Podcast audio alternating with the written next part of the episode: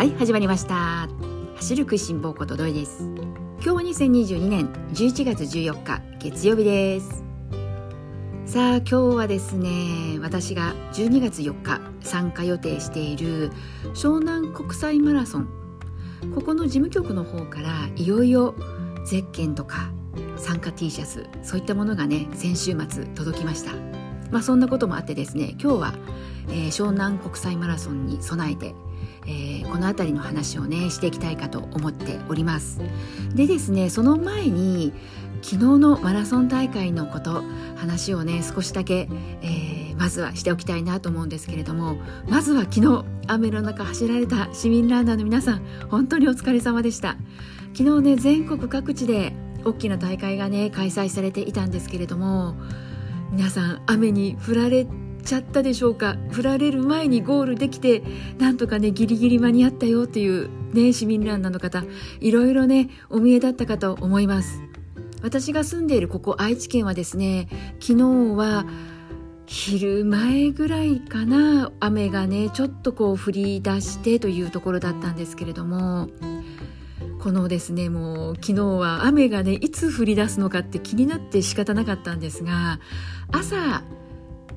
早い時間帯はまだ晴れ間こそね覗いていたんですよ。でね少しでも雨が降り出すのが遅くなるといいなと思っていたんですがでもねだんだんだんだんと薄暗くなってきてもうねいつ雨が降ってもいいようなそんな雲行きにもなってきてもうねせめてねあのスタート地点で皆さんね待機して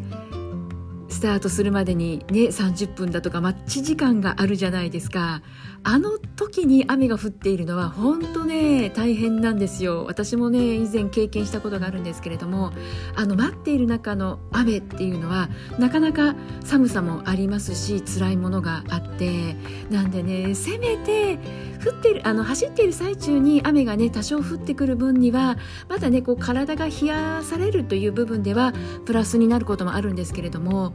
ねなんでねせめてねスタート切るまではねなんとかお天気持ってくれないかなというそんなね祈る思いで空をね昨日は午前中何度も何度も見上げながら思っていました。そしてねまあ昨日はいろんなところでマラソン大会が行われましてそしてマラソンといってもですねこのフルマラソンの大会だけではなくて昨日はですね結構駅伝大会も多かったですよね。あの特に実業団の駅伝大会、えー、開催されていたかと思います。私が住んでいるここ愛知県では中部実業団それから北陸の実業団、えー、この2つの、あのー、グループといったらいいのかな、まあ、その、えー、地区の予選会がニューイヤーに向けてのね予選会が開催されていたわけなんですがやはりね後半戦は雨が降ってしまったということではあったんですけれどもこの、えー、中部北陸実業団の、えー、ニューイヤーに向けてのね予選会の模様が YouTube の方でもライブ配信がされていたということでご覧になられていた方もねお見えかもしれないですよね。私はライブでこそ見ることはできなかったんですけれどもアーカイブの方で見ました。私はですねこの中部実業団なんですけれどもやはりこの地元ということもありますし今回、えー、走ったチームの中で私がですね常に気になっている選手の方がいましてこの番組の中でも以前名前をねご紹介したことはあるんですが江本聡選手という選手がお見えです。なぜ注目するのかというとですね作られて、えー、オープン参加で参加されていました。で江本選手はアンカーだったわけなんですけれども50歳ランナーでアンカーを務めるっていうところもねそもそもすごいことなんですけれども江本選手の今のですね持ちタイム高ベストなんですけれどもなんと、えー、2時間19分、えー、1秒ということでこの記録を出されたのが49歳の時なんです。49歳で2時間20分切りですよ。2時間19分01秒ということで本当に尊敬に値するというかやはりこの体が資本じゃないですか。なのでもちろん江本選手も怪我をされることはあるそうです。でもちゃんと怪我を克服してまた走り始めてということでとにかくこの実業団の選手として走り続けているっていうことが、ね、もちろん体だけでもないですしこのメンタルの部分もそうだと思うしこの本当にフィジカルメンタル両面維持し続けなければここまで現役の選手として走り続けることって本当に難しいかと思うんですよね。なのでこの江本選手がですね昨日も雨の中ではありましたけれども20代30代の若い選手が多く走られている中50歳の江本選手が走られていたということでね本当ゴールシーンはなかなかねあの下位の方のチームになってしまうとライブ配信といえどもなかなかこうテレテレビというかねこの YouTube 映してもらうことはできなかったんですけれどもただ江本選手のゴールシーンはちゃんと見ることができるのでもしね江本選手ってどんな選手って気になった方はですねぜひぜひ、えー、YouTube の方で昨日ですねライブ配信ということで中部実業団湘南国際マラソンです。いよいよです。でもうこの番組長く聞いてくださっている方はですね私がこの湘南国際マラソンエントリーをして、えー、いよいよあと3週間後ですかね。何度か話はねさせていただいているんですけれどもいよいよなんですけれども参加 T シャツそしてゼッケンが届き来たかこの時がという感じでね封筒を開けてそして中身を見てみたらまず嬉しかったことがですね参加 T シャツが可愛かったんです。思わずストーリーに曲げちゃったんですけれども。色はネイビーで。でこの湘南国際マラソンなんですが T シャツがノースフェイスがデザインしているのでなかなかこうおしゃれ感もあって参加 T シャツとか乾燥 T シャツって結構普段ねランニングする時に着るのって私あんまり着ていないんですね。なぜかというと若干おしゃれじゃないかな。ちょっとそこにかけるかなという T シャツもあったりして。なのでいわゆるこう家着だったりなんなら夏場のパジャマだったりなんていうことであまりね普段ジョギングする時に着ているっていうことがないんですけれども湘南国際マラソンの T シャツはこう普段のジョギングで着ても意外にいけるんじゃないっていうようなそういうね参加 T シャツが多いのでなんでねこの湘南国際マラソンは T シャツがどんなデザインかなっていうのも私にとっては楽しみの一つで。なんで届いた荷物をね開封する時には T シャツ何色かなとかどんなデザインかななんていうことでワクワクしながら開けました。今年はねネイビーでした。なので、まあ、男性の方女性の方どちらの方でもね気に入ったっていう方がね多いんじゃないかなと私は勝手に思っていまして。なので私はですね今回この参加 T シャツを着て大会当日も参加しようかなというふうに思っています。それこそ私はですね前回、えー、湘南国際マラソン参加した時もやはり参加 T シャツを着て走りました。この湘南国際マラソンは先にですね乾燥 T シャツという形ではなくて参加 T シャツとして送ってくれるのでなので比較的ですねマラソン大会当日に参加 T シャツ着て走っている市民ランナーの方が多くてなんだかこう一体感といったらいいのかな？仲間意識というかあ皆さんやっぱり来ますよね？なんていう感じで。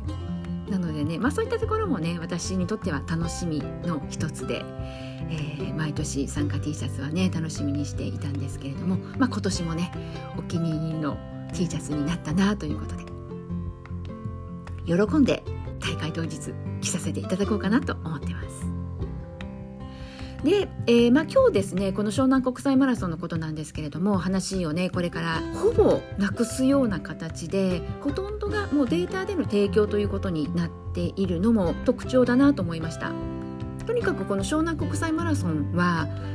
この環境に優しいということでゴミを出さないということを大きなテーマとして大会運営をされていますのでなのでこの送られてくる荷物の中にもいろいろなペーパーでのね資料というのが必要最低限にとどまっています。まあ、このデータの方なんですけれどもいろいろと確認をしていく中今日この番組の中で湘南国際マラソンの話をしようと思ったきっかけではあったんですけれどもこの案内の中で体調管理アプリのことだとかあとはそのコースのこととかエイドのことだとか案内があるわけなんですけれども、まあ、その中でこの体調管理アプリなんですけれども皆さん、えー、参加される方はですねエントリーしてから時間が経っているのですっかり忘れていらっしゃる方もねお見えかもしれないので話をしたいなと思ったんですがでこの体調管理アプリここで大会の1週間前からちゃんと体調管理で体温を測るだとかそういったね体調管理をしていないと参加できないという条件がまずもってあります。そしてこの体調管理アプリなんですけれども11月18日から、えー、ネット上で公開されるそうです。なので今の段階ではまだ準備することはできないんですけれどもまあ、このですねアプリの管理していくことが必要だよということとどのようにじゃあまあねデータ活用していくのかっていうことも、えー、こと細かく案内がデータでもアップされています。なのでまだそのメール確認されていらっしゃらない方はメールを確認をしていただきたいなというのが一つとあとはあの普段スマホそれから PC パソコンですけれども使い慣れていらっしゃる方はその案内ご覧になられて特にこう不明点などなくおそらくサクサクっとやれてしまうのではないかなと思うんですが今日この番組の中で話そうと思った一番のきっかけはサクサクっとできないであろう方ももしね身近にいらっしゃったらぜひぜひそういった方にね力をね貸していただいてお手伝いをしていただけたら嬉しいななんていうふうに思ったのでそれで話をさせていただくことにしました。マラソンなんですけれども若い方10代ね20代の方から年配の方までフルマラソンだとどうでしょうか。80代の方でもね場合によっても90代でフルマラソン走られるっていう方もお見えじゃないですか。なのでもしそういったご高齢の方で体は元気なんだけれどもねスマホとかちょっと苦手というねそういった方がお見えであればぜひぜひ手伝っていただきたいなと思います。今回この湘南国際マラソンの体調管理アプリも、まあ、このアプリでデータにね毎日大会1週間前から入力をして、まあ、当日 OK だよっていうねこう証明を示さなきゃいけないわけなんですがただ内容なんですけれどもずっとこの説明の画面をスクロールで下まで見ていくとアプリ登録苦手な方もいらっしゃるじゃないですか。なので、まあ、そういった方はアプリ使用できない方にはですねちゃんとですねこの体調管理シートが PDF でダウンロードして、まあ、それをね印刷してそこにね手書きで記入してこのシート当日ね提示してくださいねという案内がスクロールをしていって一番最後に書かれています。なのでもし身近に苦手だよ普段あんまり使っていないよっていう方がいらっしゃったらまずはそのね一番下に書かれているからっていうことを案内していただけるとねいいかなと思いますしただやっぱりですねもうアプリの活用登録ね使い方がよくわかんないよっていうまあおじいちゃんおばあちゃん身近にねいらっしゃったらそもそもねこのシート PDF 印刷しなきゃいけないんですけどそこもね結構ハードル高いんじゃないかなと思うのでもしよかったらねもう PDF もうペロンって印刷した紙をですね渡してあげてもらえると一番そういった市民ランナーの方苦手な方ね助かるんじゃないかなと思いました。なのでもし、えー、湘南国際マラソン参加予定の市民ランナーの皆さん身近に今もしね頭の中にあ何々さん苦手かもということで思い浮かんだ、えー、参加予定の市民ランナーさんお見えでしたらよかったらねこのチェックシート印刷したものをもう紙のねペラの状態で渡してあげられるときっと喜んでいただけるんじゃないのかなと思いました。なんでね今日はねこの話をね、えー、この番組の中でもお伝えをしたいなと思ったことがね湘南国際マラソンを話題にする、まあ、私にとってのきっかけだったわけなんですけれども、まあ、そんなわけでですね今回たまたま湘南国際マラソンということだったんですがその他のマラソン大会もどうでしょうか？今こういったねご時世なのでね、なんやかんや言いながらもやはりまだまだねこの体調管理シートを出してくださいっていうマラソン大会多いかと思います。なんとなく私はですねこういった参加案内が届くとわあいよいよだなーなんていうことでこうのんびりとマイペースに進めてきていた私でもですねそれなりになんだかもうすぐだということでワクワクと同時に若干なんだろうこの緊張とまではいかないんだけれどもそれでもなんかこのざわつくと言ったらいいんでしょうか気持ちが。うん、でもやっぱり若干緊張に近いような心境かな。そんな感じもね徐々にではありますけれども芽生えてきました。なんでねここの大会でねほんと自己ベスト更新目指すために日々努力してきた。もしかしたらね私と同じ3年ぶりのマラソン大会の参加ということでね並々ならぬ努力をされてきた市民ランナーの方もねきっとお見えかと思います。なのでねほんと12月4日湘南国際マラソン。皆さんでね笑顔でスタートラインに立つことができたらねこんな嬉しいことはないかなと思います。ファンランナーであってもガチランナーであってもとにかくね楽しんで走りたいですよね。なんでね本当皆さんと一緒に楽しむことができたら嬉しいなと思います。ちなみに私はですねスタートブロックは D ブロックなので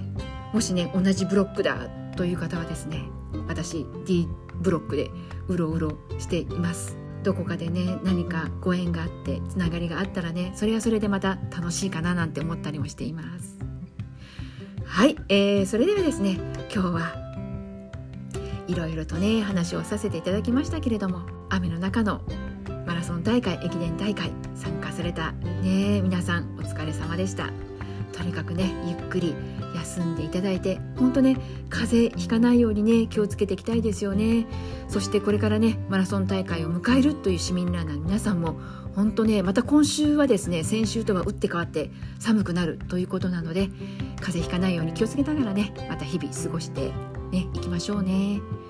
はい。では今日も最後まで聞いてくださった皆さんいつもありがとうございます。ではまた次回元気にお会いしましょうね。ではではまたね。